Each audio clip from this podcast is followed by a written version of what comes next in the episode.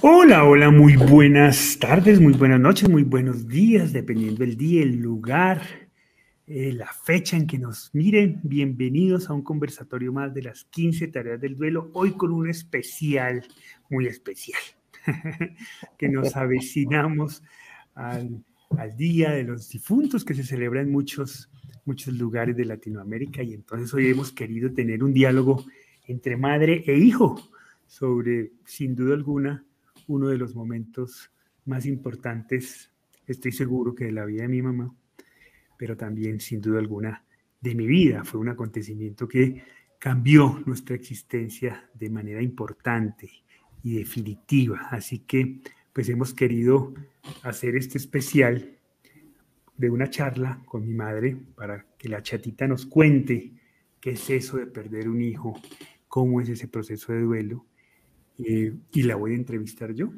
su otro mm. hijo, el que quedó, el que quedó en este plano.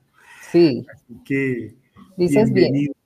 Sí, sí, sí. Bienvenidos todos. Saludos a Lupis de Alba, dice, esperando con ansias, perdí a mi hijito de 39 años.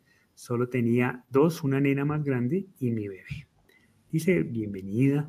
Un saludo para Luz Elena Ocampo para Consuelo, que siempre está ahí acompañándonos, para Milla, qué bueno que nos acompañes hoy, Milla, para Xavier Báez, para Natalia, Marta Rivas, en fin, todos los que están en este momento acompañándonos.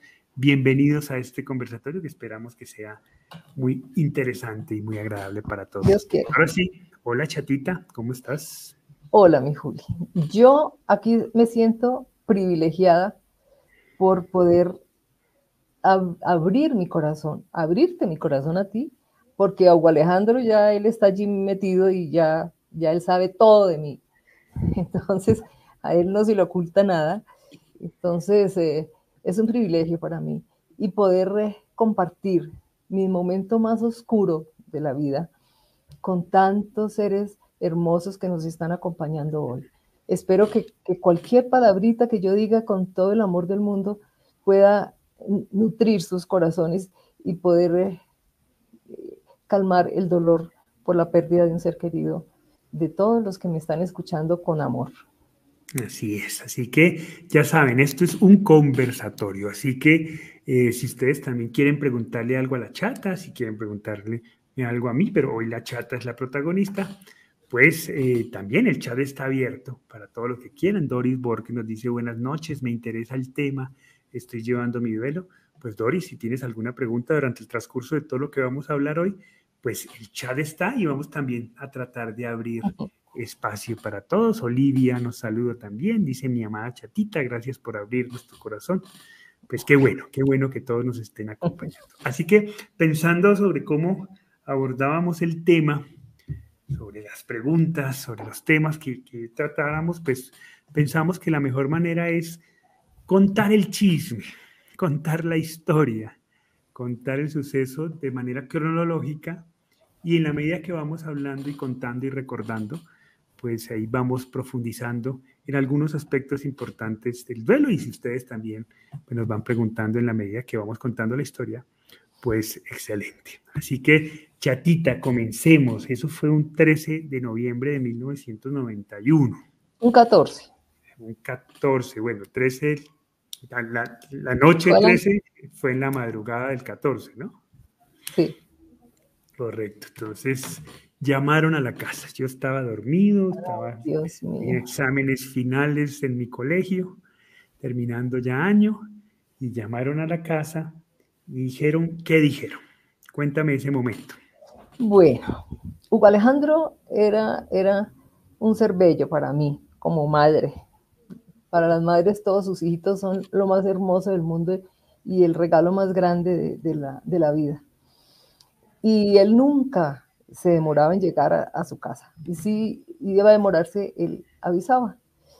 Pues llegaron las seis, las siete, las ocho, las nueve, y Alejandro no llegaba. Y me empezó a mí una angustia horrible. Hugo estaba en, una reunión de la empresa y llegó a las 12 de la noche y yo estaba desesperada. Yo, yo, decía, pero Hugo Alejandro, cuando él llegó, le dije, Hugo Alejandro no llegó, algo, algo le ha pasado. Y entonces por primera vez yo veo a Hugo preocupado, abre su saco y dice, ¿y qué hacemos? mi papá era muy tranquilo, ¿no? Mi papá eso siempre ha sido muy tranquilo. Fresco. Entonces me, le digo yo, pero ¿qué podemos hacer en Bogotá? ¿A dónde llamamos? Por Dios, ¿a quién llamamos? Entonces yo, como yo amo a la Virgen, le dije, yo no sé por qué dije eso, pero le dije, Virgencita, voy a confiar en ti y me voy a dormir. Yo no sé por qué dije eso cuando yo no me puedo dormir si no llegan ustedes a la casa, pero me dormí. Bueno, Hugo también se acostó y a las 3 de la mañana suena el teléfono. Siempre el teléfono está a mi lado. Entonces yo le dije a Hugo, contesta tú porque esta es una llamada fea. Y contestó él y empieza a escuchar lo que le decían, que era del hospital de la granja, que, que, que si era el papá de Hugo Alejandro, que, que estaba mal, herido, con balas, y que a dónde lo llevaban porque no, no había nada que hacer. Dios mío, yo solo escuchaba que Hugo decía balas en su cara y me empieza a mí la desesperación. Me fui levantando y lo primero que cogí fue la estampita del divino niño y me la eché en el bolsillo. Uno siempre confiando en Dios y que todo va a salir bien porque confía en, en esto. Entonces, nos fuimos al, al, hospital y yo, yo nunca pensé que eso fuera tan grave. Yo, yo guardaba la esperanza y yo decía, vendemos la casa, le hacemos cirugía plástica en su cara, porque yo había escuchado que, que era en la cara. Y y arreglamos su carita, por Dios santísimo, algo tenemos que hacer. Llegamos al hospital a urgencias. Entonces dice, ustedes son los padres de, de Hugo Alejandro, vamos, que él está eh, pues lo iban a pasar a cuidado intensivo, lo, lo, metieron que a cirugía, pero el neurólogo nos dice, no hay nada que hacer, su cerebro está lleno de esquirlas, está todo brillante, no se puede hacer ni un escáner, él, él muere en el, en el, trayecto del día. Yo no podía creerlo, yo, dije, llamen al, al tío Julián, que es especialista en cabeza y cuello, por favor, hagan algo. A mí me entró un desespero horrible y, pues estaba con mis padres, también amaban inmensamente y a, y a Alejandro y, y pues tenía que tener cuidado con ellos. Bueno, la cosa fue que empezó a pasar el tiempo y, y no, no, no, no, no, teníamos ninguna respuesta buena, eh, sino todo era negativo. Yo lo único, lo primero que hice fue coger el teléfono y llamar a mis amigas y decirles Hugo Alejandro se me muere, las necesito. Y más me demoré en colgar que ellas en llegar. Por eso es que siempre he dicho que, los amigos son el tesoro más grande que uno tiene en la vida. Eh, Hugo Alejandro salió a cuidado intensivo y desde como, como nosotros somos javerianos, como Hugo Alejandro estudiaba en la Javeriana, eh, los sacerdotes que estaban allí nos, querían mucho. Entonces, nos, nos acompañaban en todo momento, nos dieron entrada libre a, cuidado intensivo. A mí me decían, tiene que entrar, pero yo, a mí me aterraba entrar a verlo. La verdad es que no, eh, me fui cobarde en ese momento y, no, no me sentía capaz de verlo. Sin embargo, el médico me decía, tiene que decir, tiene que entrar, usted tiene que entrar a hablarle y decirle que, que, que toma su decisión, que, que, que, va a estar bien. Yo no era capaz, no era capaz. Yo entraba, cuando entré a verlo, que su cara estaba vuelta a nada, eh, eso para mí fue horrible. Eso, eh, fue, es, ha sido el momento más oscuro de mi vida. Y, y, yo siempre digo, mi vida se partió en dos en ese momento, antes de Hugo Alejandro y después de Hugo Alejandro, porque vinieron grandes cosas después de Hugo Alejandro. Fueron momentos supremamente horribles. Y yo, y yo entiendo perfectamente a todas las madres que, que, que me están escuchando, que han, eh, que han vivido la, la, muerte de su hijito. Porque como madres que somos, esto es una... Los hombres no, desafortunadamente no nos, no nos pueden entender porque no, no han sentido lo que es tener un hijo en el vientre y estar unidos a ellos con un cordón umbilical. Y, al nacer romper ese cordón umbilical y conectar el cordón de amor, que ese no lo va a romper ninguna bala, ni lo va a romper ninguna tijera, como cortó el umbilical. Es, un cordón de amor eterno. Entonces, por eso las madres eh, tenemos que, superar con toda la berraquera del mundo, con, toda, con todas las fuerzas que, que tiene una madre para, para salir adelante y, y, poder encontrarle sentido a, esa, a la muerte de un hijo, porque es lo más antinatura del mundo. Yo, yo tengo tres preguntas, chatita. La primera es, bueno, antes, antes de avanzar, eh, decirle a Claudia Contreras que nos pregunta por el pechirrojo, que esa historia va más adelante. Cuando vayamos avanzando en la historia, seguramente hablaremos con el pechirrojo y te, y te, y, te, y te quitaremos la intriga, porque dice, yo tengo una pregunta que me intriga desde que los conocí. ¿Por qué el pajarito petirrojo? Vamos a despejar la intriga más adelante. Pero primero, Chata, ¿qué, qué tan importantes fueron esos 13 días? Porque mi hermano dura 13 días en el hospital. Él dice 24 horas para que muera, pero resulta que no muere en 24 horas, permanece 13 días vivo, es muy grave, ¿cierto? Un cuidado intensivo, pero vivo. Eh, ¿Qué tan importante fue esa espera? Eh, eso por un lado. Y por otro lado, eh, se me olvidó la otra pregunta, pero bueno, comencemos con esa. ¿Qué tan importante? Ah, no, ya, ya, ya sé. Tú dices, inmediatamente llamé a mis amigas, y se las necesito. ¿Por qué? ¿Por qué llamar a alguien, a alguien cercano? ¿Y qué tan importante fueron esas amigas en esos 13 días? Bueno, esas, esas amigas fueron esenciales en, en mi duelo y en mi vida desde ese mismo instante porque no nos abandonaron ni un segundo. Nos hacían comer, eh, oraban con nosotros, lloraban con nosotros, no nos abandonaron ni un segundo. Fueron unos ángeles maravillosos, porque el solo hecho de estar uno acompañado, de tener el abrazo, el calor del, otro ser humano que, que, nos mira con, con unos ojos como sin saber qué hacer y, y consuelo dar y no, no hallar ellos, sino solo por lo menos el abrazo y, y ver en qué nos pueden ayudar, eso, eso no tiene precio, eso es una cosa maravillosa de la vida. Entonces, y los 13 días de Alejandro fueron milagrosos. Ya, esos 13 días, esos 13 días fueron supremamente hermosos, porque Hugo Alejandro debería estar muerto desde el primer instante. Según le hicieron, según la autopsia, la médica decía, no, no es posible que él haya estado 13 días porque la bala que entró por su mejilla y salió detrás de la oreja, le rompió el tallo. Y, y el tallo es, es, lo que nos une a la vida. Claro, la vida, claro. Entonces, entonces no entendemos cómo él logró y fue creciendo neurológicamente poquito a poco. Claro. Entonces, sí, sí, sí. yo creo que, que, eso fue como un regalo de Dios para darnos eh, por lo menos un alientico para, para darnos tiempo, asimilar, asimilar ese, ese episodio, porque, porque es que uno queda completamente en lo oscuro, uno queda completamente en un hoyo profundo, queda un sinsentido de la vida que, que Dios mío, solo con, con la ayuda de Dios, si es que uno cree, o con el ser superior que uno crea, puede, y con la, y con la decisión de uno de salir adelante, solamente así se puede superar mm. un, un, dolor de estos tan grande. Y además nos sirvió para, para rodearnos de amigos, para, para poder decir, poder irme desapegando, poder decirle a Dios, al ver yo Alejandro en el estado en que estaba, yo le decía a Dios, por favor, Señor, llévatelo.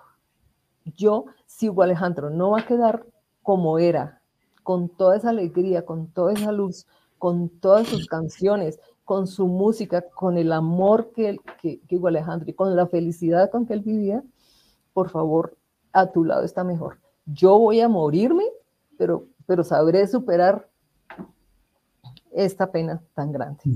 Entonces esos 13 días sirvieron para asimilar, no fue el totazo, como ha pasado a otras madres, que, que, que me parece que, que es terrible uno de pronto encontrar los muertos.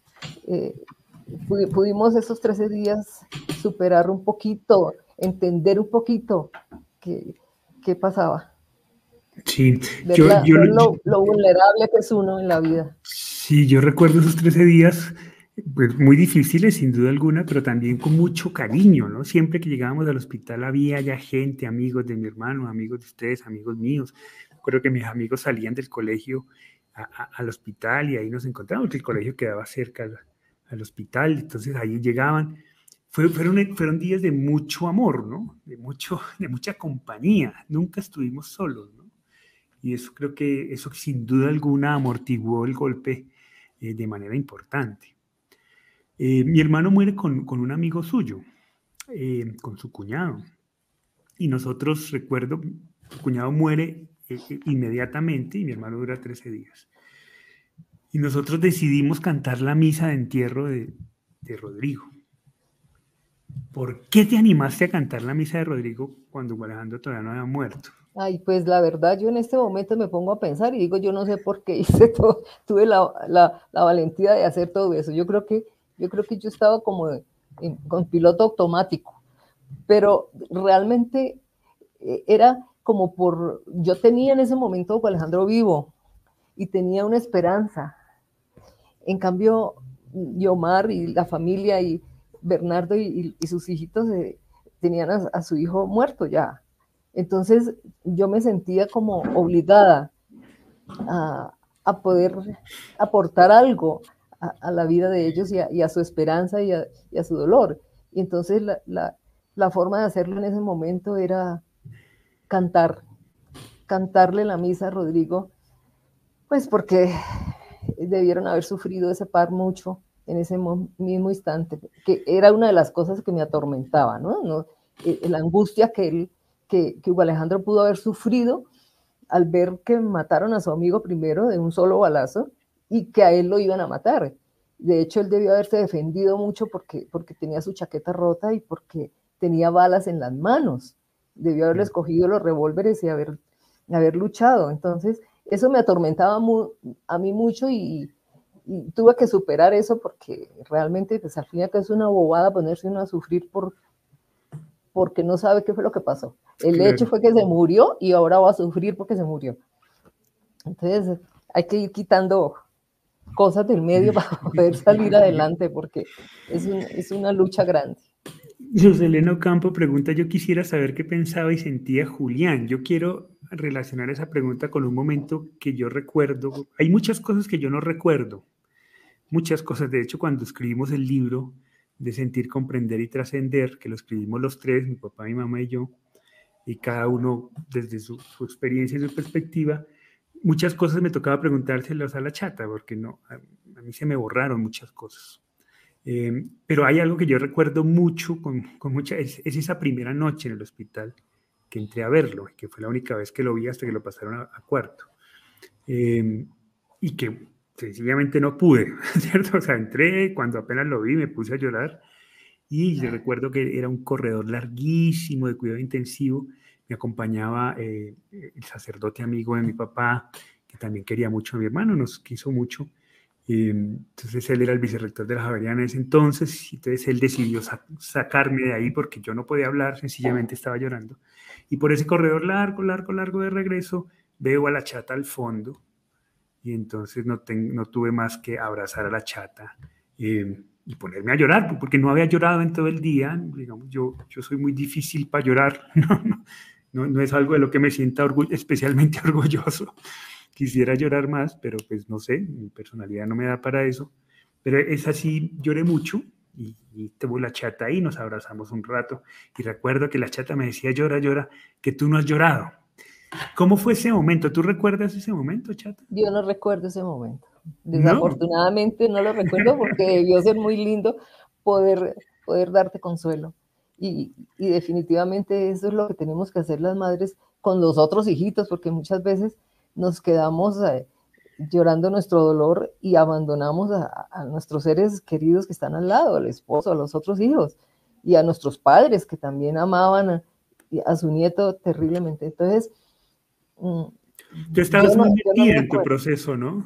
Tú estabas muy Dios mío, es que, es que era una cosa horrible, era, era, era, era como, como que se me paró la vida, como que, no sé, como que, como que no era, como, eh, eh, era, un absurdo. Lo único que fue afortunado es que yo no perdí la fe en Dios y que yo no perdí y que era mi soporte y la Virgen era, era mi, mi apoyo porque por fin encontré otra madre ahí rapidito que perdió a su hijo y que también se lo mataron.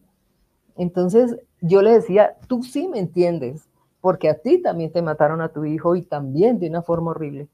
Entonces, esa fue mi apoyo impresionante y, yo creo que esa fe y ese amor a la Virgen y ese apoyo en ella me, ayudó mucho en, algunos momentos. Eran unos momentos desesperantes. Yo entraba a cuidado intensivo porque me obligaban a entrar, porque, porque tenía que entrar a verlo y porque tenía que darle apoyo, pero era un absurdo porque, porque yo no, no me sentía capaz. Entonces, pero yo entraba y le hablaba y yo decía, no, el cuerpo astral de mi hijo Alejandro está afuera, entonces yo, mi alma habla, mi pensamiento está con el pensamiento de él y él entiende lo que yo estoy diciéndole y yo mentalmente le decía, toma tu decisión y, si te tienes que ir, vete. Y, pero yo no era capaz de hablarle. Entonces, mi desahogo era cuando salía, yo tenía que pegar gritos de dolor, porque no soportaba esos momentos tan difíciles. Entonces, claro, toda la gente se quedaba aterrada de verlo uno sin saber qué hacer con uno en ese desespero.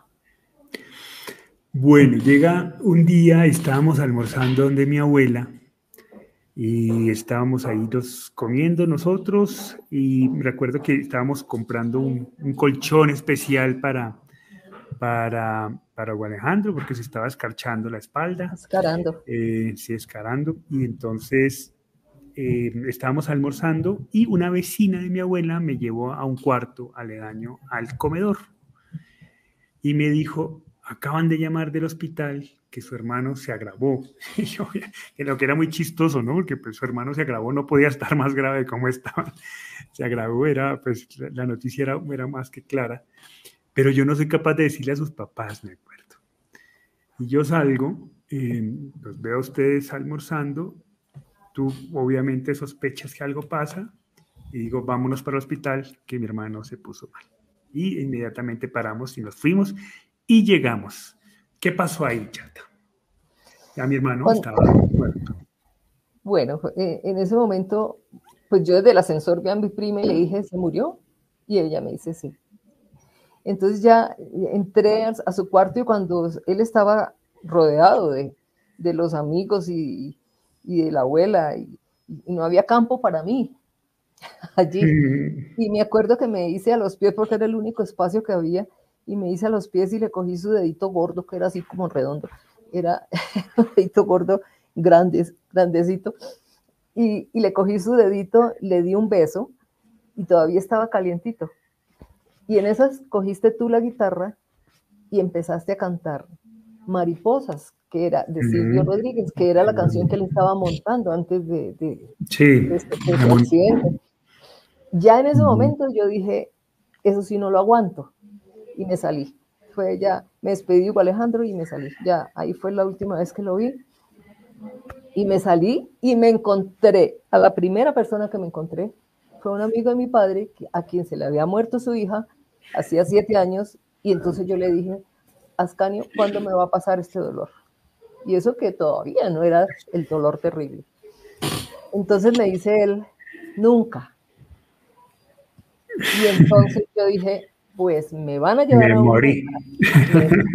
Pues, lo, mejor, lo mejor que me puede pasar es que me muera, pero me van a llevar a un sanatorio porque me voy a enloquecer si esto no me pasa. Y, y, me fui a estar pendiente de mis padres porque me da mucho miedo que a mi papá le pasara algo por tanto amor que le tenía a Alejandro. Entonces, el, eso es una cosa muy importante, porque a pesar del dolor que yo estaba sintiendo, yo me preocupé por el dolor de mi papá y me sentí, yo dije, si, si él me ve a mí más tranquila, él va a estar más tranquilo. Entonces decidí pasarle un cafecito, sentarme al lado de él en silencio, para que él estuviera tranquilo. Entonces es muy importante en, eh, estar preocupado por el otro. Así tenga uno el dolor inmenso. Pero la preocupación de, uno por el otro hace más liviana esa carga. La carga de uno. Por eso los grupos de apoyo son tan importantes. En estos días, en estos días escuchaba yo una persona en una de las certificaciones que nos decía, yo tengo el deseo de ayudar, pero no me siento capaz, ¿no? O sea, yo estoy con mi dolor tan profundo que, que se me dificulta mucho volcarme al otro, ayudarlo. ¿Cómo, ¿Cómo saber que uno está preparado para escuchar otra, una historia similar, para para que tu historia sirva de apoyo, de ayuda, sea efectiva en la, en la sanación de otras personas. ¿Cuándo está uno preparado para eso? Uno no, se prepara para, esas cosas. Eso llega de pronto y uno no sabe cómo va a reaccionar. Lo importante, y, lo importante no es la reacción del momento, lo importante es, en, en la medida en que pase el tiempo, no no agravar ese dolor más de lo que está, es hacer algo y lo más pronto posible. Yo soy de las personas que sucede algo y digo, ay Dios mío, ¿qué pasó? Mire esto, pero inmediatamente digo, ¿y cómo se arregla? ¿Y cómo se soluciona? ¿Y qué pasa? Entonces, tomar las decisiones lo más pronto posible que uno pueda hacerlo es perfecto. Es, es el consejo más acertado que se puede dar. Y lo, y lo doy por, por mi propia experiencia, porque yo empecé a tomar decisiones ahí, de inmediato. Yo empecé a, a entregar a Alejandro en, el mismo, en la misma entrada a la iglesia con, con su féretro y al ver ese Cristo allá le dije, te lo devuelvo, es tuyo. Y gracias por esos 19 años que me permitió vivir con él. Entonces ahí empezó el desapego y, y, ya, ya tenía que, ya estaba consciente y que Hugo Alejandro ya físicamente no iba a estar con nosotros. Entonces, eh, tomar decisiones lo más pronto posible es el mejor consejo que yo les puedo dar. Ok, sale Sascani y te dice, esto no va a pasar nunca. Eh, y salimos de los, bueno, ahí pasa una cantidad de cosas, cómo vamos a pagar la cuenta, en fin, porque venía ese choque con la realidad, ¿no? Eh, eh, junto al dolor estaba toda una cantidad de cosas que había que hacer adicionales alrededor. Y decidimos no ir a la casa, sino irnos a dormir unos días donde mis abuelos. ¿Cómo fueron? Yo, yo, por ejemplo, esa es una semana que no recuerdo. Yo no tengo recuerdo de esa semana durmiendo donde mis abuelos. Eso se me borró por completo. Eh, ¿Cómo fue esa semana? Esa semana fue de mucha unión con mis viejos y, pudimos darle mucho consuelo a ellos. Eh, fue, una, fue una semana como de, ubicarnos, de, sentar cabeza. Y en esa semana Hugo tuvo un sueño muy lindo, que le hablaba mucho de, del perdón. Y entonces, eh, eh, esos fueron momentos muy bonitos porque teníamos que, que, sanar esa parte. Yo afortunadamente no sentí rencor ni, odio. Hubo solo un instante en que les dije malditos a los asesinos y ya pasó. Pero lo que me importaba a mí era Hugo Alejandro, me importaba ya cinco, estos hombres que hicieron esto, que están hechos para eso, desafortunadamente pobrecitos.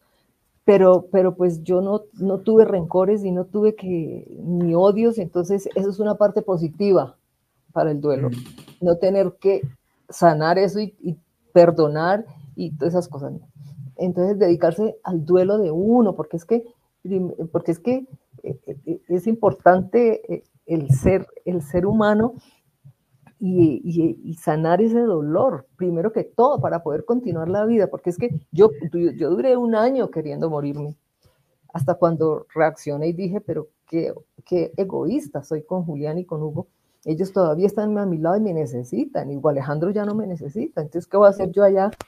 Y en cambio, los de aquí están eh, necesitándome a mí. Entonces, eh, eh, hay que hacer las cosas lo más pronto posible. Estos son recuerdos, pues, por un lado, horribles de la vida de uno, que, que, que no, no quisiera que ninguna madre en el mundo tuviera que vivir ese dolor. Pero a 33 años de haber muerto Alejandro, puedo recoger ganancias que a, mm. los que están ahorita fresquitos con ese dolor, debe sonar como una blasfemia, pero por, por lo que yo he vivido y por lo que siento y por lo que he ganado y por la vida mía que ha crecido impresionantemente, mi vida tuvo un, vuelco completo en, mi, en, mi sentido de vida. Y todo eso se lo debo a Alejandro. Todo esto ocurre en mí por la compañía tuya, la de tu papá, que fue un soporte impresionante, por, por la fe que yo le tenía a Dios y a la Virgen, porque, porque eh, tuve otro sentido espiritual, que fue ya liberar a Dios. Ya no, es el, ya no era el Dios justiciero, el Dios que me estaba culpando, era el Dios liberador. Que, y ya entendí cuál era la función de Dios. Entonces, eso fue un peso que se quitó de encima y, y eso fue muy valioso para mi vida. Y fue y el concepto de, siguiente de mi vida para cómo, cómo debía actuar. Todo pensando en ti y en Hugo Alejandro. Eso fue, esa fue mi guía. Yo creo que, bueno, ahorita que me cuenta, seguramente esa semana con, con, con los viejos, con los abuelos, seguramente fue muy, muy importante de, eso, ¿no? De, estar en, en, compañía, en la privacidad de la casa de mis abuelos, ¿no? Eh, compartiendo eso, hasta que tomas, me imagino tú, la decisión de regresar a la casa. una decisión muy complicada para muchos, muchos nos han comentado aquí también esa decisión tan difícil de regresar a la casa. ¿Cómo fue tomar esa decisión y cómo fue esa llegada a la casa? Eh, esa decisión la tomé ya. Es que yo tengo que enfrentar esto porque algún día tengo que llegar a la casa. Algún día tengo que, reiniciar mi vida porque ¿cómo así? Todo lo mío está allí, todo. hay cosas por hacer, hay, ya. Entonces dije, ya, ocho días y llegamos a la casa. El llegar a la casa fue muy difícil, fue muy duro, porque lo primero que las personas, estos amigos habían ido antes y habían entrado el maletincito de Hugo Alejandro lleno de cassette, que lo dejaba siempre en la sala. Entonces lo guardaron, lo escondieron y cerraron la puerta del cuarto de Hugo Alejandro para que yo no viera el cuarto. Entonces yo llegué derecho a mi cuarto, pero el cuartico de Alejandro era al frente al mío y estaba la puerta cerrada. Entonces, hasta esa imagen sí la tengo muy clara en mi cabeza, porque dije, ¿para qué me la cierran si tengo que abrirla? yo tengo que entrar allí. Ya, yo tengo que entrar. Y entré. Con, eh, eh, ese mismo día no, no se abrió la puerta, pero al, al siguiente día yo entré al cuarto y fue horrible fue, un, golpe duro, pero dije, Hugo Alejandro ya no está conmigo y esto ya no vale la pena. Ya Hugo Alejandro tiene otra morada, ya Hugo Alejandro no está allí, no está ahí en ese cuarto y no es necesario nada de estas cosas. Y empecé, dije, pero déjenme a mí sola para yo poder vivir a fondo mi dolor, es, este momento. Y sí, me di contra las paredes y lloré y todo, pero desbaraté la cama, saqué los, el colchón, eh, hice todo lo que tenía que hacer. Entonces, esa fue otra decisión rápida y valiosísima. Porque, sí, tú tomaste decisiones muy rápidas sobre, porque se puede uno, porque hay, para qué espera uno que pase el tiempo si, si uno está con eso, con eso, y uno tiene que vivir el aquí y el ahora que es una de las cosas que he aprendido después de Hugo Alejandro. Y hay que hacer las cosas. Y, entre más rápido las haga uno, pues mejor. Hay una, cosa que quiero preguntarte, Chata, y es esa diferencia de los procesos, ¿no? claro, tú dices, mi papá fue de gran apoyo, sin duda alguna, fue un soporte muy importante en todo este proceso, pero él vivía su propio proceso y su propio infierno, yo vivía mi propio infierno, tú vivías tu propio infierno, pero eran infiernos diferentes, ¿no? A ritmos diferentes. Y, esto lo digo y, lo quiero asemejar con un, con un ejemplo. Yo recuerdo justo cuando comienzas a sacar las cosas, digo Alejandro, va saliendo con toda la ropa, mi hermano tenía muy buena ropa y yo te digo, hey, no, pere, pere, yo quiero un saco de él, ese saco, no lo vaya a regalar, que a mí me gusta mucho. Eh, y claro, tú querías era deshacerte de todo y yo quería ese saco y algunas cosas con las que me quedé en ese entonces. ¿Cómo haces tú para entender esa, esa diferencia de procesos? ¿Cómo, porque me imagino que también en, la relación con mi papá, eso se, se, quiebran muchas cosas también, ¿no? Porque cada uno está en su proceso y cómo se van reconstruyendo y le, o le damos un significado más profundo o se acaba, ¿no? Y, y ese trabajo de reconstrucción, pues es de mucha comunicación, de mucha sinceridad, de mucha verdad. También viene con duelos de entender los procesos de los demás, ¿no? ¿Cómo fue ese proceso de entender la diferencia en cada uno? Pues realmente yo, yo creo que yo fui egoísta en esos momentos, porque yo me dediqué fue a, mi dolor. Yo no me acuerdo de, su papá, realmente no me acuerdo de qué fue lo que él está, qué era lo que estaba sintiendo. Yo sabía que le estaba doliendo horrible como a mí, pero, pero y soy sincera, por eso, por eso estaba viendo mi corazón, porque, porque yo, yo no sé, y lo mismo contigo. Yo, yo era estricta contigo eh, cuando te fuiste a esa fiesta, y a mí, para mí fue una cosa horrible. Yo decía, pero ¿qué le está pasando a Julián? Porque eso no es lo que hemos educado nosotros. ¿Qué, qué sentimiento tiene? Y por eso lo, lo reprendí. Pero tu respuesta me cimbró y me ubicó. Lo que me dice, ¿qué sabes tú? Porque yo le decía, ¿cómo es que se acaba de morir Usted no siente, que vas a una fiesta y no, sientes? Entonces me dice, ¿qué sabes tú? Lo que yo estoy sintiendo. Entonces, esa respuesta, pues en otro momento hubiera sido de una fuerte reprimenda, pero la reprimenda, la reprimenda fue para mí, porque, y te pido perdón si, si, te ofendí en ese mismo instante, porque, porque, porque realmente muy atrevida de mi parte. Y si algo he aprendido después, digo Alejandro, respecto a ti, es, es que yo debo dejarte libre, completamente libre. Así como Hugo Alejandro es libre ahorita, tú tienes que ser libre y no podemos, no puedo interferir en tu vida. Entonces, eh, esa, esa, ha sido una de las cosas positivas de mi duelo. ¿Cuándo dejaste de ser egoísta? Pues cuando pensé que, que Hugo Alejandro ya no me necesitaba. Y cuando mm. pensé que, que tú y tu padre me necesitaban. Ahí pasó mi duelo a un segundo plano y me dediqué a los dos. Y, pues eh, con la, con la compañía digo Alejandro, porque desde, desde el mismo instante en que, que él quiso, tomó su decisión de irse, eh, yo, yo, lo, yo entendí que era de aquí en adelante mi guía.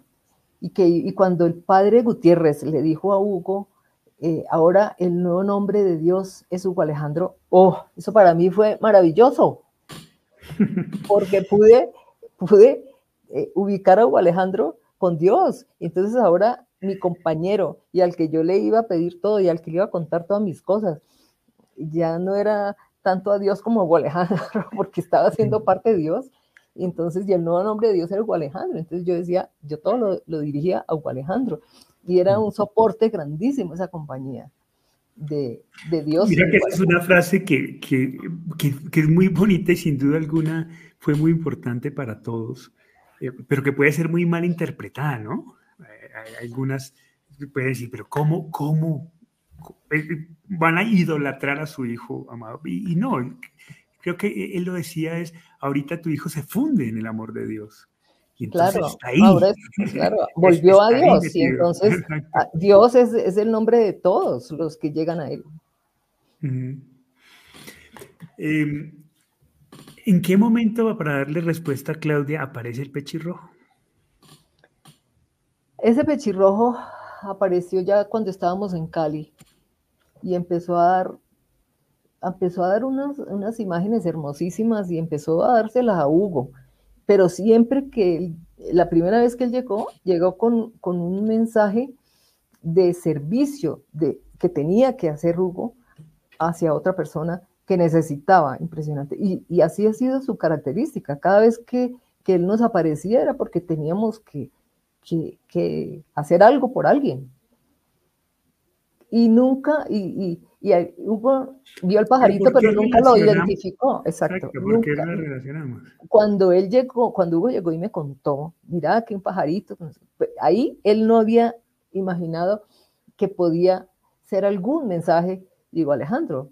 Entonces le digo yo, pero es que si algún día, si uno cuando se muere puede mandar mensajes, telegramas, como lo usábamos antes, algún mensaje, si puede, puede contribuir al servicio de alguien, eh, es, es en un, en, un, pajarito, en una mariposa, es, es, algo así, no es apareciéndosele a uno, imágenes absurdas, es en, en, algo hermoso y además que significan que son libres, ¿no? Los pajaritos son como nuestros seres amados ahorita, son libres, ellos vuelan y pueden eh, estar en todas partes.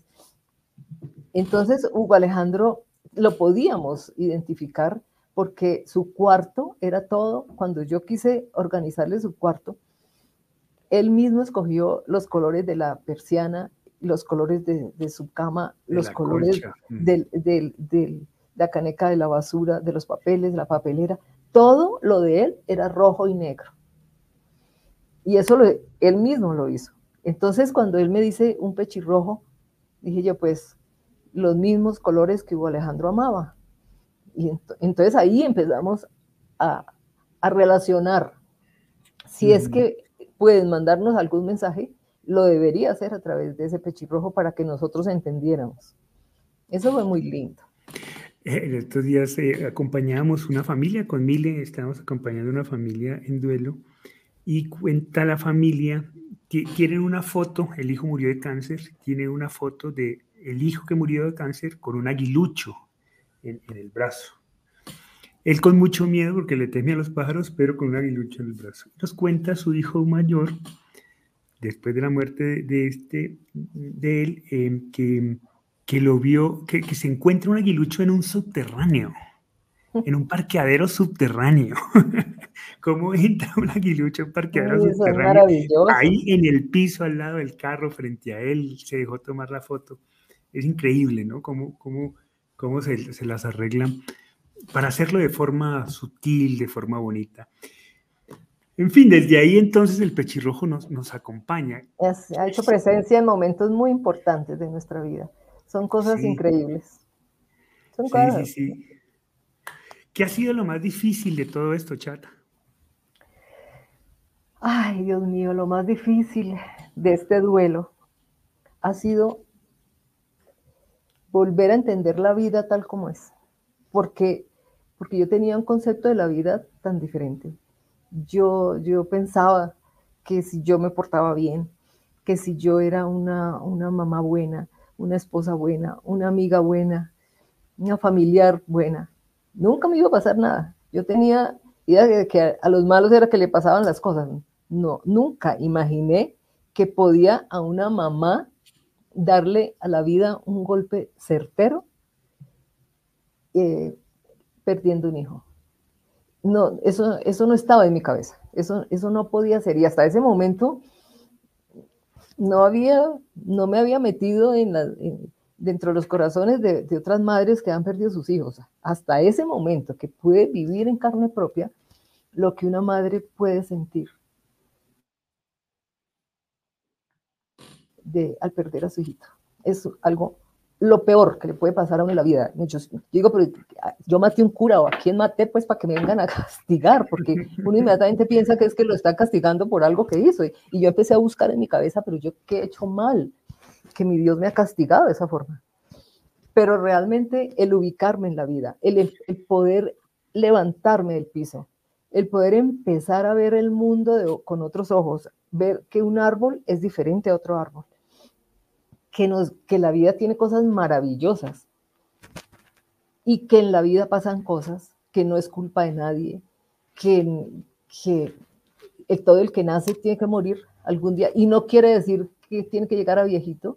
En el vientre de una madre se muere el hijito y, y vino para algo y cada uno tiene su, su meta y cada uno, yo no tengo ningún derecho a ver cuál es tu misión y cuál era la misión de Alejandro.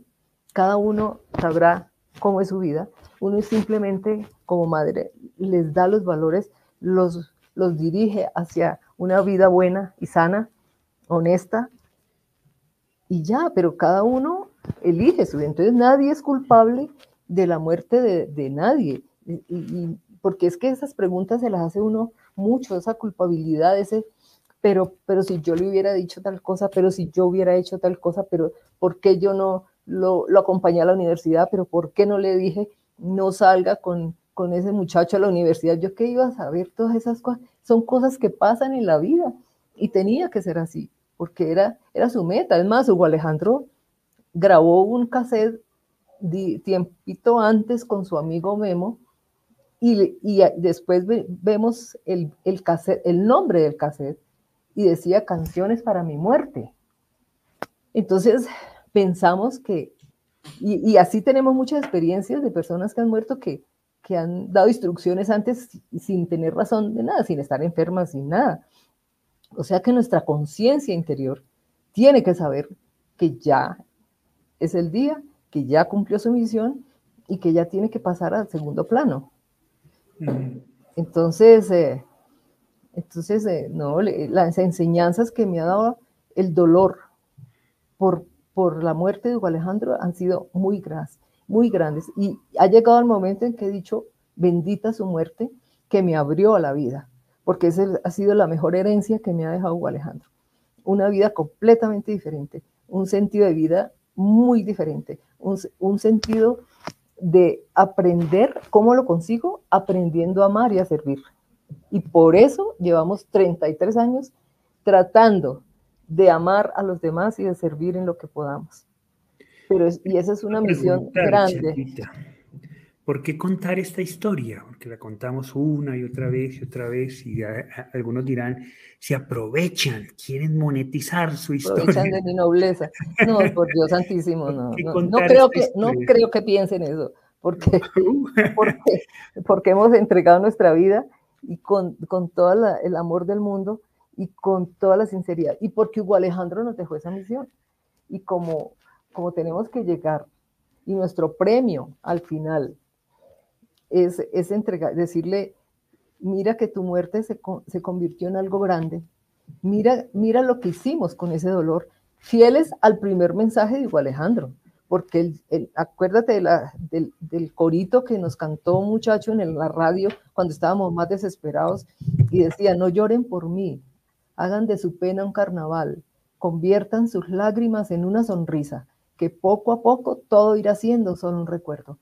Y esto es un recuerdo un recuerdo, no sé, grato e ingrato, porque han sucedido tantas cosas, ha sido tan doloroso, es, es tan horrible una madre perder un hijo, como es hermoso y recibir tantas bendiciones y tanta enseñanza y tanta vida cuando, a través de Alejandro. Nos dice María Cristina Ceballos, alguna vez una mamá en duelo me dijo que la pérdida de su hijo había sido tan dura que hoy no tenía miedos, porque lo peor ya le había pasado. ¿Tú hoy tienes miedos todavía, chata? Ah, yo sí, a mí me dan muchos miedos. Todo el tiempo, sí, la chata, manejar con la chata es lo peor que le puede pasar a uno.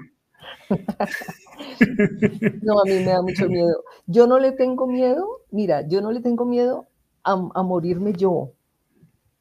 No, no, no, no tengo miedo a, pasar ese umbral porque es que tengo, tengo motivos al otro lado para ser feliz, mis padres y, mi muchacho. Entonces, allá tengo quien me reciba, pero sí me da mucho miedo otra pérdida.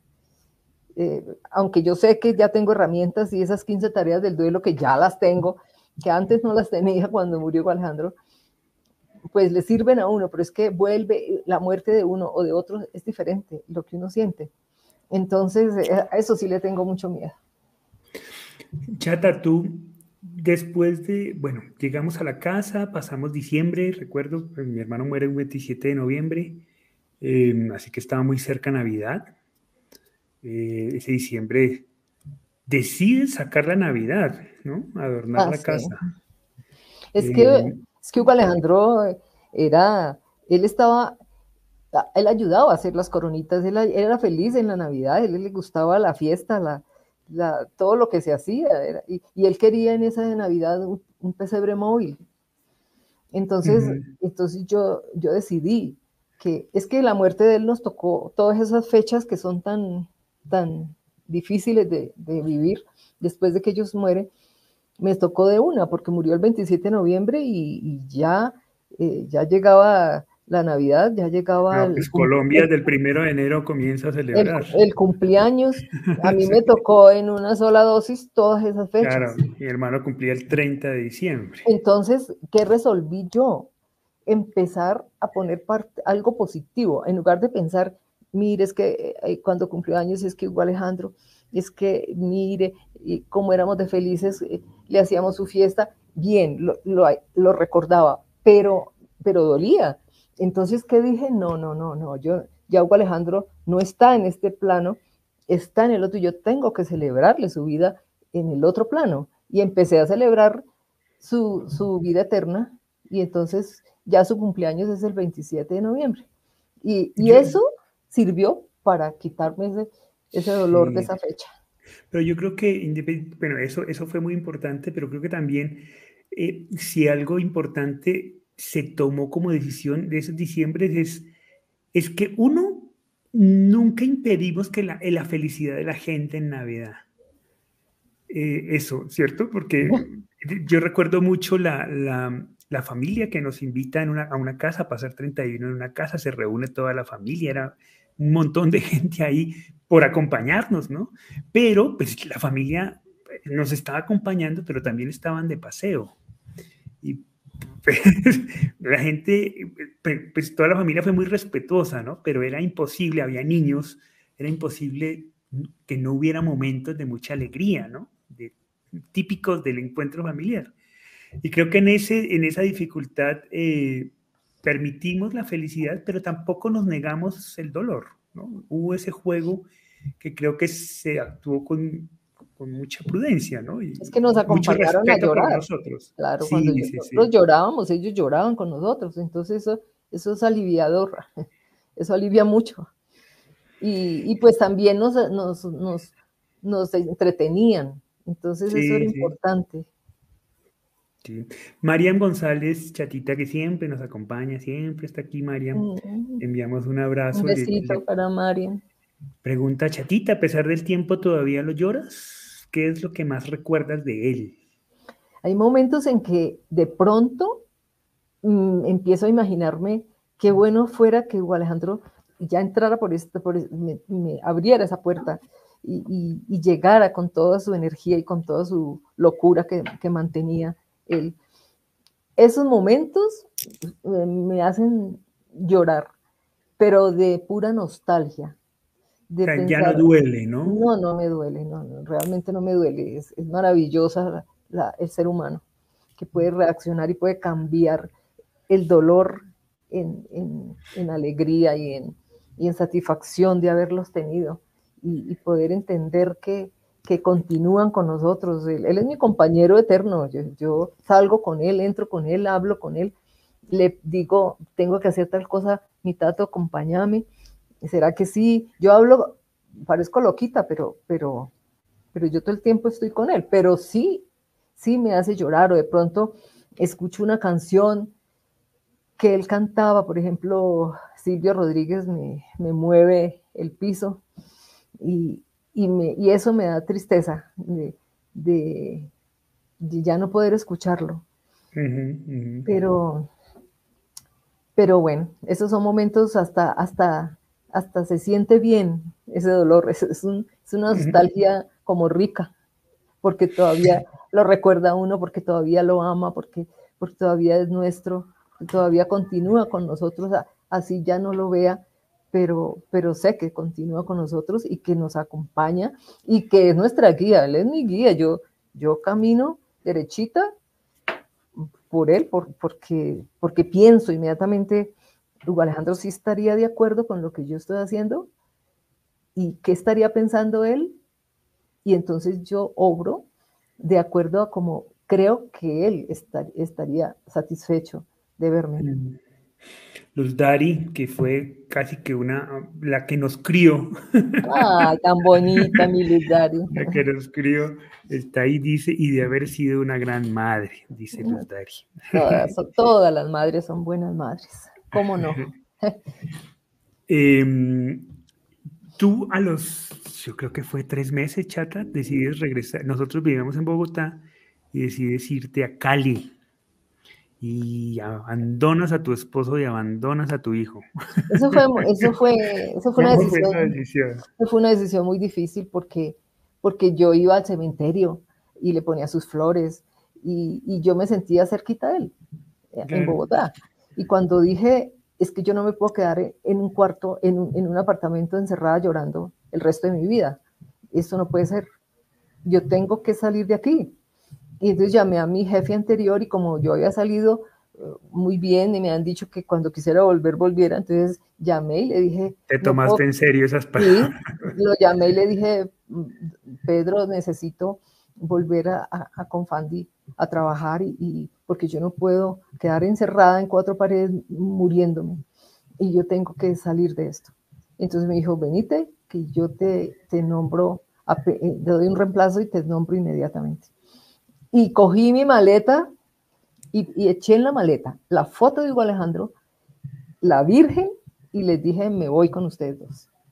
Y entonces, eh, esa fue una decisión fuerte, dura, y llegué a la casa de mis compadres, que eran mi familia también, y que lloraban conmigo. Como que querían mucho a Alejandro también. Sí, entonces, pues esa fue una cosa buena allí. Pero me dolía mucho dejar de llevarle flores y dejarte ir al cementerio. Entonces le digo yo a Hugo, ¿y ahora qué voy a hacer yo? ¿Quién le va a poner las flores a Hugo Alejandro? Entonces me dice, ¿pero cómo? Si las flores de acá, uno las compra, se las pone y al ratico llegan otros y se las roban para ponérsela a otro difunto. Entonces, eso no, o se pudren, eso no sirve, esas flores no, no sirven de nada. Cada acto de amor que tú hagas, le estás sembrando flores eternas en su jardín. Y eso es lo que tienes que hacer. Y con eso me calmó. Con eso dije, sí, Señor, tengo que sembrarle flores eternas a mi tato. Y, eso he procurado hace 33 años hacerlo, mantenerle su jardín florido. ¿Cómo es eso de tener un hijo en otro plano y un hijo en este? Ah, Dios mío, eso es un compromiso muy grande. Porque tiene que dar un ejemplo increíble. Yo tengo que, que darle, darte a ti un ejemplo de vida, de lo que pasa, de lo que uno debe hacer cuando se le muere un ser querido. Tú, tienes este ejemplo, no podía ser de otra forma, que yo te diera mal ejemplo en eso. Y pues Alejandro tiene que estar complacido eh, con ver que realmente todo lo que me amó no fue en vano y que, y que mereció una madre como la que, la que él tuvo y que sigo vibrando por él y sigo viviendo por él. Pregunta Xavier, Xavier Baez, ¿sintió odio o rencor hacia los causantes del acontecimiento de la muerte de su hijo? No, gracias a Dios no sentí muerte, de rabia y rencor, nada, no, no, definitivamente yo me centré en que era más importante que ya no tenía a Alejandro y que tenía que enfrentar eso. Ya, yo soy de las personas que, que yo respondo por lo que yo hago, pero yo no puedo yo no puedo responder por lo, por lo que los demás hacen. Y, y, yo digo, yo tengo que tener mi conciencia y mi tranquilidad eh, de la mano, eh, pero no puedo ir a, dañar mi vida por lo que otros hacen. Y, y, pues, no sé, tendría, tenía que pasar así, tenía que ser de esa forma en que Alejandro mm, tenía que morir. Y, y bueno, eso ya, ya no me importaba, porque ya lo que me importaba era que Hugo Alejandro no estaba conmigo y me importaba un comino esos otros señores. Entonces, allá ellos con su, con su culpa, pues a ellos no les parecerá mal porque ellos viven de eso. No, sé cómo será la vida de, un, asesino. Y, y, lo que me da mucho pesar de ellos, porque debe ser horrible, debe sentirse uno horrible. Entonces, no hay, no hay cosa mejor que tener uno la vida tranquila y, y su conciencia tranquila. Entonces, bueno, oh, Dios quiera que, hayan tomado conciencia y, que hayan cambiado. Hay otro elemento muy importante de todo esto que nos hace caer en cuenta Carolina Varela, y son los amigos de Alejandro. Dice Carolina, le dolía ver los amigos de Alejandro porque a mí me hace bien ver a sus amigos, porque me muestra una parte de mi hijo, y a veces me duele lo que mi hijo ya no puede hacer. ¿Te dolía ver a, al gato, a Memo? Mira, se volvieron, se volvieron mis hijos putativos. Ellos son mis hijos putativos. Son un poco ingratos, pero son mis hijos putativos. Yo, los sigo amando. y, les agradezco mucho porque, porque me rodearon de mucho amor. Y es más, Hugo Alejandro tuvo un, amigo que nunca conocí en la universidad que era su, su parcero. Y, cuando de pronto recién murió Alejandro, recibe una llamada a las 2 de la mañana. Y era este amigo llorando, llorando y diciendo, yo le dije a Alejandro que no saliera, que, no saliera allí, pero, es, pero pues salió, se fue, salió de la universidad en ese momento. Él, él tenía su culpa y estaba muy dolido por, lo que, por la muerte de Hugo Alejandro. Pues recién muerto, me tocó a mí darle consuelo a él para que, para que no sufriera tanto, pobrecito. Pero los, hijos, los amigos de Hugo Alejandro, pues es lo que nos deja Hugo Alejandro. a mí no me, me duele, me, me alegra verlos y, son parte de mi vida y, los amo inmensamente. Y se convirtieron en muy buenos amigos míos, de hecho mucho, mi, vida giró muy en torno a, los amigos de Hugo Alejandro. Y además tiene recuerdos que, que, de Hugo Alejandro que yo no conocía y, me, y me hacen ver todas sus locuras y todas sus cosas de muchacho. Eso es lindo verlos. Pues chatita, se nos acabó el tiempo, Angélica, que también está aquí siempre. Y ayer tuve el honor de verla ahí en una, en una clase. Nos dice, este ha sido uno de los mejores conversatorios, agradezco estar aquí, agradezco a ustedes por todo lo que nos regalan y todo lo que han significado en mi proceso. Y yo te agradezco a ti, chatita, por ser un ejemplo en mi vida, porque sin duda alguna has tenido la sabiduría para enseñarme cómo, cómo afrontar los verdaderos momentos difíciles de la vida, cuando la vida se pone seria, cuando la vida nos obliga a tomar decisiones. Y cuando, eh, cuando uno habla de valores, pues eso mientras no pase nada, hablar de valores es muy fácil, pero hablar de valores cuando la vida se pone compleja, cuando, cuando esos valores entran en juego, eh, pues ahí es donde está la sabiduría y sin duda alguna tú has sido la, la persona que me ha enseñado cómo, cómo, es ese tema de los valores cuando tienen que estar eh, ahí en juego, cuando, cuando realmente hay que, hay que hacerlos valer en las decisiones en la vida. Así que creo que la vida me ha bendecido con una muy linda madre. Así que muchas gracias, Chetita. Y yo, yo quiero agradecerle primero que todo, porque, porque todo hay que agradecerlo. A, Dios, a la vida, a ti, a Hugo Alejandro y a Hugo, que han sido mi, mi familia principal y son los que me han guiado y, me han aceptado tal como soy y, me, y han sido mi luz y mi guía. Y luego debo agradecer a, la familia que nos ha acompañado, que han sido un soporte, que nos han amado, que me amaron a Hugo Alejandro tanto y que, y que están conmigo incondicionalmente cuando los llame. Si no los vea, cuando los, cuando los llamo, ahí está la familia. Entonces, un, gracias para toda mi familia y que la amo inmensamente. A mis amigos, que han sido mi mayor tesoro y que sin esos amigos yo no hubiera podido salir tan rápido de este dolor. Y más aún a todos estos seres hermosos que nos acompañan cada, cada conversatorio, porque me dan la oportunidad de amar. Y ese es mi camino. Eso es lo que empecé a hacer desde que Alejandro murió, aprender a amar y a servir. Y todos estos hermosos personas que nos acompañan están allí y me unen. El amor y el dolor nos une. De manera que eso es un, eso eh, no se puede romper nunca. A pesar de que no nos conozcamos personalmente y no nos veamos, yo los amo a todos inmensamente. Y me duele todo lo que, lo que sufren. Por eso eh, las herramientas y por eso la necesidad de compartir con todos los que tienen en este momento y que ojalá haya sido, alguna de mis palabras haya servido para, para sanar ese dolor que en este momento pueden estar sintiendo. Y que me unen y que me enseñan a amar y que al fin y al cabo es mi meta para poder recibir el premio final, que es el abrazo eterno que espero recibir cuando muera. Muchas gracias a todos. Jim Chahuiza nos dice, es la primera vez que los escucho. Gracias por compartir su historia. Yo vivo mi duelo por mi bebé Andy.